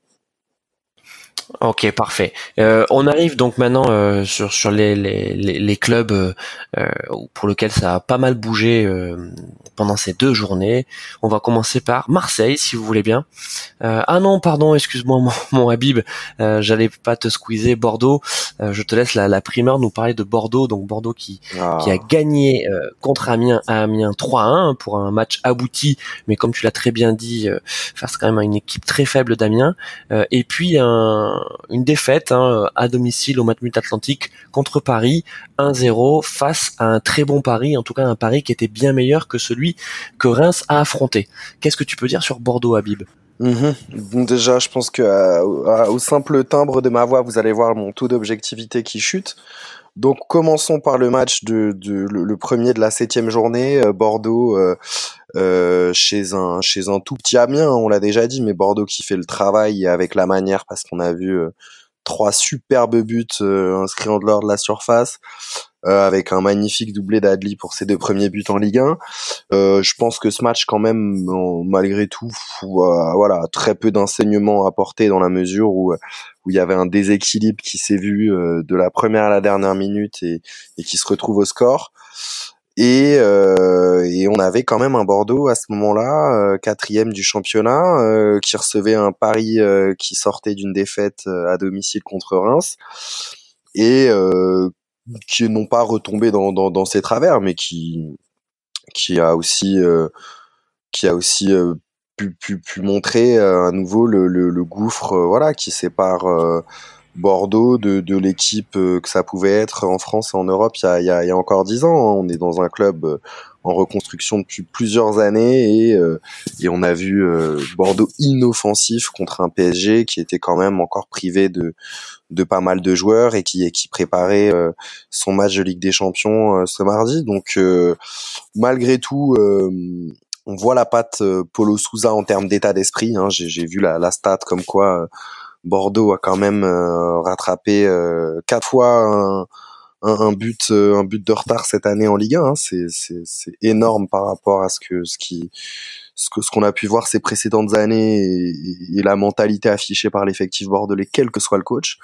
Euh, voilà, on suit on suit les Girondins et euh, et on voit ce que ce que ça va donner. Il s'agirait quand même, comme pour beaucoup de clubs de ce championnat, de se trouver un vrai neuf, tout simplement, ou au moins d'en fixer un. Euh, euh, voilà, il y a, y, a, y a beaucoup de, de, combinaisons qui ont été euh, qui ont été tentées. Il va s'agir maintenant de, de, de lancer la continuité. Euh, comment il s'appelait ce, ce neuf là euh, suédois ou je sais plus quoi là, cette espèce de grande tige là euh, qui était là l'an dernier là, tu te, Comment il s'appelait? Euh, Cornelius. Le danois. Cornelius, ouais. Qu'est-ce qu'il est devenu? Euh, ouais. Bah, je, je, pense qu'il est, euh, je pense qu'il est reparti à l'Atalanta. Hein, euh, euh, bon, qui n'était pas un mauvais joueur, un profil un peu atypique qu'on a de moins en moins dans le championnat de France, mais voilà, qui avait inscrit des buts décisifs on salue notre ami euh, Cornelius. Ouais, ouais, ouais, c'était euh, c'était assez étrange d'ailleurs. Ce, il était assez étrange ce, ce joueur. Euh, on parlait de Paris. non mais c'est vrai, il hein, faut faut le dire. Euh, parlons de. Bah, restons sur Bordeaux. Euh, ça fait penser aussi. Vous vous souvenez de de Kistelin, le Suédois? Absolument. Et je pensais que tu allais parler de lui en fait. Quand tu non, non, non, c'est c'est un peu ces, ces mecs là, tu, tu tu sais pas ce qu'ils qu'ils viennent faire, ils viennent peut-être euh, manger. Bah, la, la, définition du mec random. Quoi. Ouais, ouais, faut du mec qui vient manger des des huîtres sous le bassin d'Arcachon et, et, qui repart une fois qu'il Exactement. Là, quoi. Exactement. Euh, ce, qui pas une idée, hein. Ce qui est pas une mauvaise idée, euh, c'est vrai que c'est toujours mieux que que jouer au foot dans une équipe de peintres. Euh, donc. parlant de parlant du PSG, euh, Paris donc qui a, a gagné contre Bordeaux euh, par la plus petite démarque 1-0 après s'être fait quand même très peur euh, contre Reims et un, match euh, insipide où ils perdent 2-0 au parc. En plus, je sais pas si vous avez vu le deuxième but ré, rémois, c'est une reprise de volée magnifique, enfin un retour acrobatique magnifique qui ressemble très pour trait à celui de Neymar contre contre Strasbourg quelques semaines auparavant. Enfin, on parle de, on parle de, Paris. Euh, Paris qui euh, s'en sort grâce à Neymar.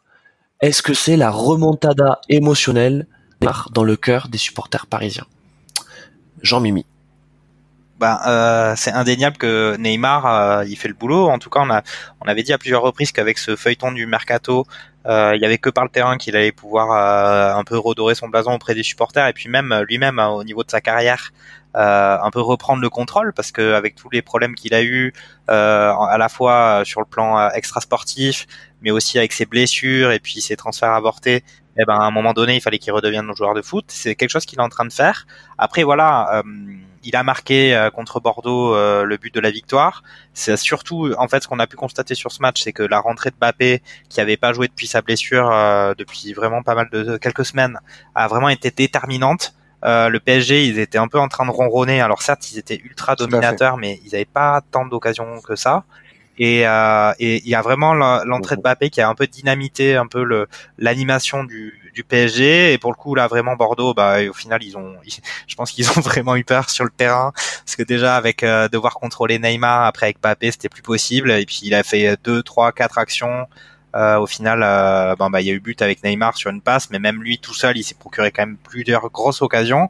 À ce titre, Costil a plutôt été bah, plutôt été pas mal parce que l'addition au final aurait pu mhm. être plus lourde.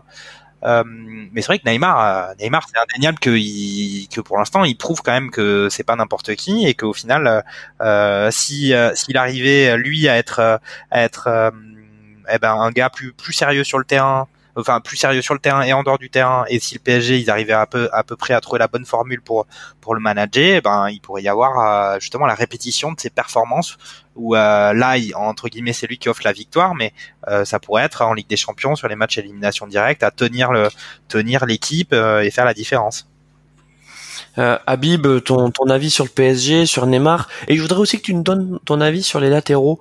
Euh, on savait que Kurzawa était cramé, euh, mais on est quand même surpris de voir Meunier à un niveau aussi affligeant. Oh, c'est c'est un petit peu dur euh, au vu de. Alors, je, je, je veux bien reconnaître que c'est pas le Meunier qu'on a connu ces ces, ces, premiers mois. C'est Meunier Tudor. C'est c'est Meunier Tudor, mais on est on est quand même sur un joueur qui qui pour moi a été injustement traité l'année dernière par le club et qui a aussi besoin de retrouver du rythme et de la confiance. Et, et si tu, tu t'évoques le cas Levin Kurzawa, il euh, y a pour moi quand même un monde d'écart entre les deux. Euh, ça, ça m'étonnerait pas un jour de, de trouver ce bon vieux Lévin euh, au fond d'un kebab du 18e arrondissement derrière chez moi. Donc je, je, je, je pense quand même que que y a beaucoup le PSG a beaucoup plus à attendre de, de Meunier euh, que que que de, du, du reste de, de ces joueurs qui, qui commencent à peser et sur la masse salariale et sur le reste de l'effectif. Euh, sinon pour pour ton avis sur Neymar, je, je je vais même pas feinter la, la, la surprise. C'était évident que les choses allaient se dérouler comme ça. Neymar allait, Neymar est un joueur de classe, de, classe mondiale et qui euh, est un joueur qui est trop grand pour la Ligue 1 et, euh, et c'est un joueur qui aime trop le foot. Donc il a été aspiré par par cet extra sportif. On va évidemment pas revenir dessus et par la la la, la, la, aussi pour moi le son père, un Neymar senior, qui qui qui qui est un, pyromane pour pour le talent euh, de, son fils, Neymar, il est évident que que qui va continuer sur cette sur cette lancée et que peut-être euh, son son ça, le fait qu'il soit redevable envers le club, l'institution, les supporters et peut-être aussi une partie de l'effectif va le pousser à sortir des des, des matchs en Ligue des Champions de, de, de qu'on attend de lui avec avec des doublés, avec avec des triplés, avec des des passes décisives et enfin faire passer ce cap au, au PSG qui qui n'y arrive pas. Moi, je, je je suis quasiment convaincu que finalement cette année on les attend le moins pour être là leur.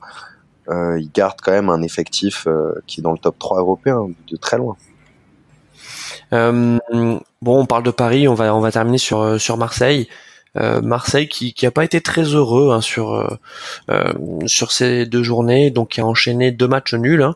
un match nul tristouné contre Dijon 0-0 et puis un autre match nul contre contre Rennes à la maison. Qu'est-ce qu'on peut dire sur sur Marseille? hein, Jean Mimi, c'est quoi c'est bof bof. Bah euh, oui oui c'est bof bof. Après entre ce que on va dire maintenant et ce qu'on disait euh, il y a quelques semaines, euh, eh ben ils sont quand même pas mal redressés. Hein. Au final ils arrivent quand même à. Il y a quelques semaines ça aurait été peut-être des défaites. Là c'est ou en, tout cas par rapport à ce qu'on pensait au début de la saison avec euh, leur problématique de de transferts qui se faisaient, qui se faisaient pas, les problématiques d'argent, les problématiques incompréhensibles de comment ils constituaient leur équipe. Bah là, au final, on est sur deux matchs nuls qui sont peut-être, en tout cas sur celui de Dijon, pas très pas très joyeux mais sur le match de contre Rennes ben euh, enfin moi je suis désolé mais moi j'ai regardé Manchester United Arsenal euh, hier soir. Et eh ben désolé mais Marseille Rennes euh, franchement ça tient bien la comparaison c'était vraiment un beau match. Après ce qu'on peut noter c'est que bon il y a Payet qui a pété en plomb je me rappelle plus à quel match qui là il a pris quatre matchs de suspension. Je pense que pour Marseille c'est quand même c'est un peu un peu trop de matchs de suspension mais pour Marseille c'est beaucoup euh, dans le sens où ils ont ils ont pas non plus un effectif à rallonge et que euh, il jouait plutôt bien cette année, il était bien revenu et en tout, moi j'ai trouvé que son absence elle se faisait quand même plutôt sentir, euh, bah, notamment sur ce match contre Rennes.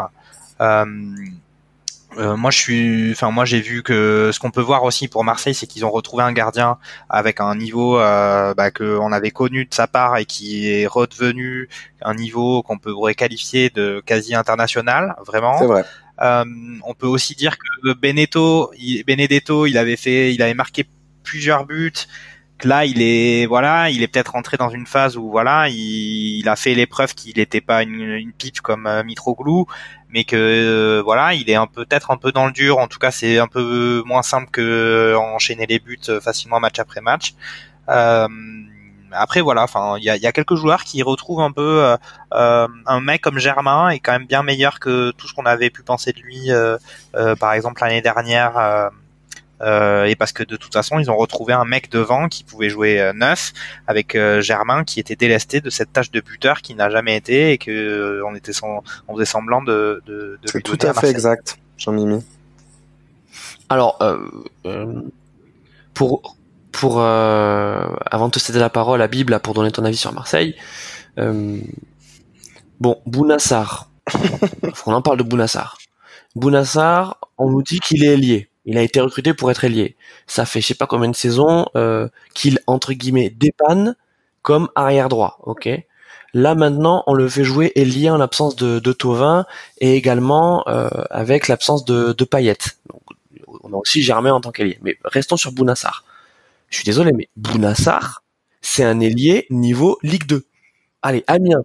Je te le donne à Amiens.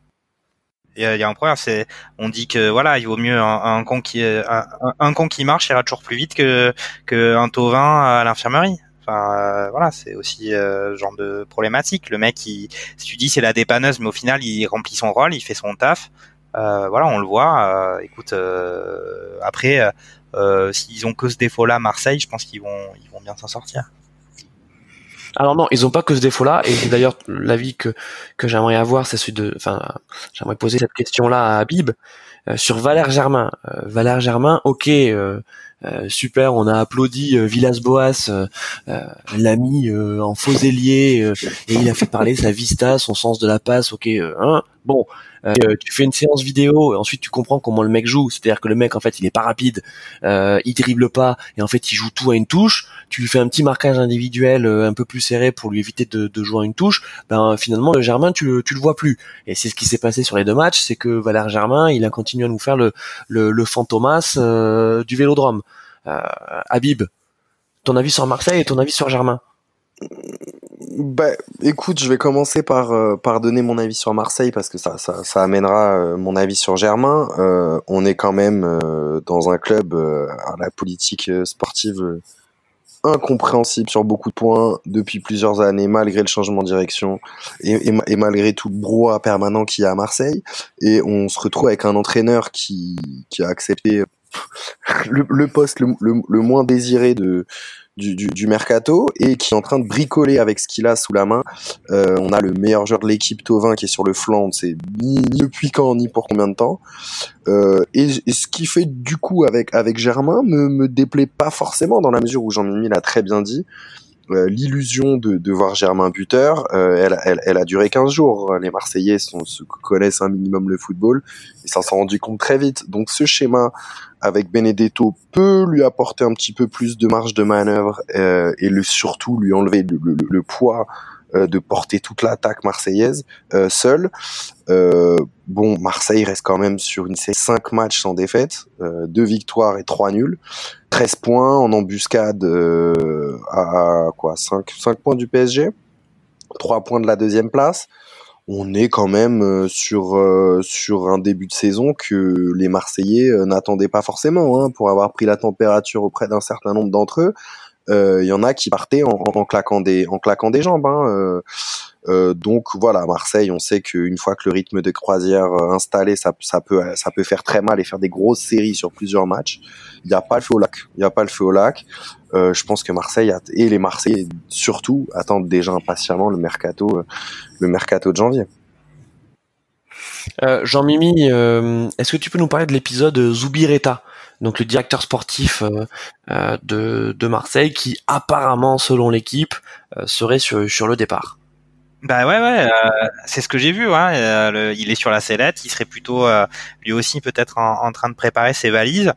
Euh, après, voilà, moi, euh, quand j'entends Avib euh, parler du mercato d'hiver, alors c'est un peu les, les discussions qu'on avait au début de la saison. Moi, j'ai pas, j'ai pas, enfin voilà, est-ce qu'il y a besoin d'un mec pour s'occuper des transferts à Marseille? Vu à mon avis que les caisses, les caisses, elles vont pas être très très très très remplies, à moins qu'ils se délestent d'un certain nombre de joueurs, ce qui serait quand même coup dur pour eux. Mais leur situation financière, elle est pas, c'est pas. Moi, je, je vois pas trop ce qu'ils vont pouvoir faire. Et, et s'il se débarrassait de Daniel Balavoine, je ne suis pas un héros. Bah, c'est pas de virer le patron qui remplit les casses, hein, à moins que, en général, euh, souvent, et quand d'ailleurs, quand les patrons sont virés, ils partent avec des, des, des belles indemnités. Euh, alors peut-être pas autant que, que, les, que, les, joueurs, mais euh, non, mais héros. Euh, euh, là, la problématique, c'est que euh, il a le contre-coup d'avoir annoncé de façon tonitruante euh, l'arrivée du milliardaire américain. C'est un peu l'oncle d'Amérique, quoi. Le mec, il arrive et puis c'est le Champions Project. Et puis au final, euh, bah, il y a, a pas grand chose qui se passe. Il y a eu des erreurs de recrutement, des choses qu'on n'a pas bien compris. Et puis voilà, euh, Marseille pour, pour, pour, pour exister en tant que club, ils ont besoin de se fabriquer des légendes. Et donc ils ont eu besoin de se créer la légende du grand attaquant qui va qui va venir, euh, comme si ils allaient recruter Neymar, etc. Puis au final, ils sont retrouvés avec Mitroglou. Donc je pense que c'est un, gros. Et en plus, non mais en plus, ce qui est ce qui est étonnant, c'est que on se dit il y a le milliardaire américain qui est arrivé, il recrute des des mecs bon ben qui sont pas non plus des cadors et même s'ils les ont surpayés, ils les ont pas non plus payés 200 millions d'euros.